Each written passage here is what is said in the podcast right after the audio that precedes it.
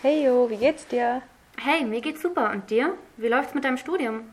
Naja, es geht so. Wir haben momentan in Mathe das Thema Präsentationssysteme. Und ich blick bei der Teilbarkeit nicht so durch. Zum Beispiel hier die Aufgabe lautet, 10 durch 3 ist 2. Das ist doch totaler Unfug, oder nicht? Hm, das verstehe ich auch nicht. Sarah, kannst du vielleicht etwas damit anfangen? Zeig mal her, ich schaue es mir mal an.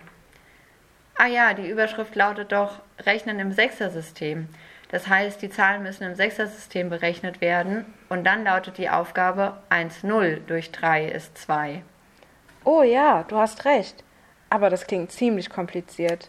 Also die Aufgabe 1 0 durch 3 ist 2. Hm.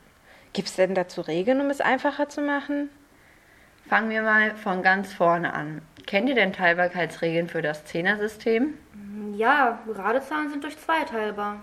Eine Zahl ist durch 3 teilbar, wenn ihre Quersumme auch durch 3 teilbar ist. Sehr gut, das sind schon zwei wichtige Regeln. Was geht denn für die 5? Hm.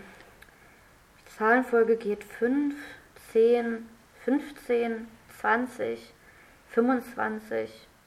Keine Ahnung. Was gilt denn dafür?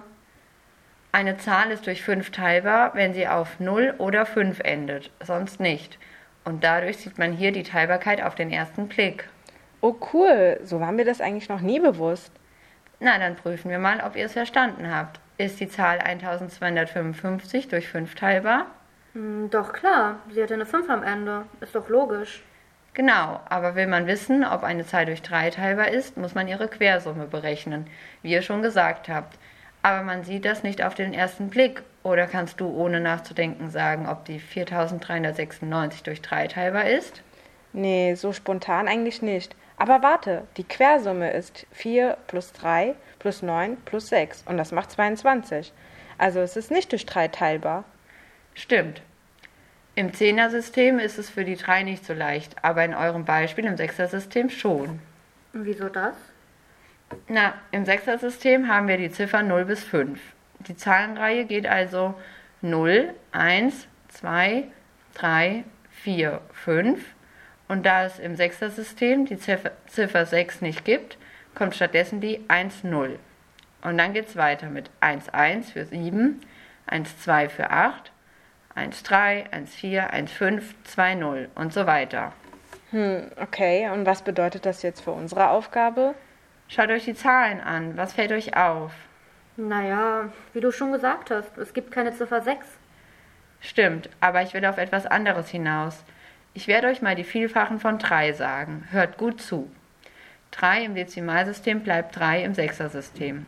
6 entspricht ja 1, 0. 9 wird zu 1, 3. 12 wird zu 2, 0. 15 zu 2, 3. Und 18 zu 3, 0.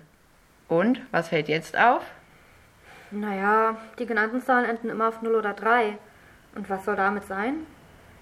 Genau, sie enden immer auf 0 oder 3. Und außerdem sind es Vielfache von 3.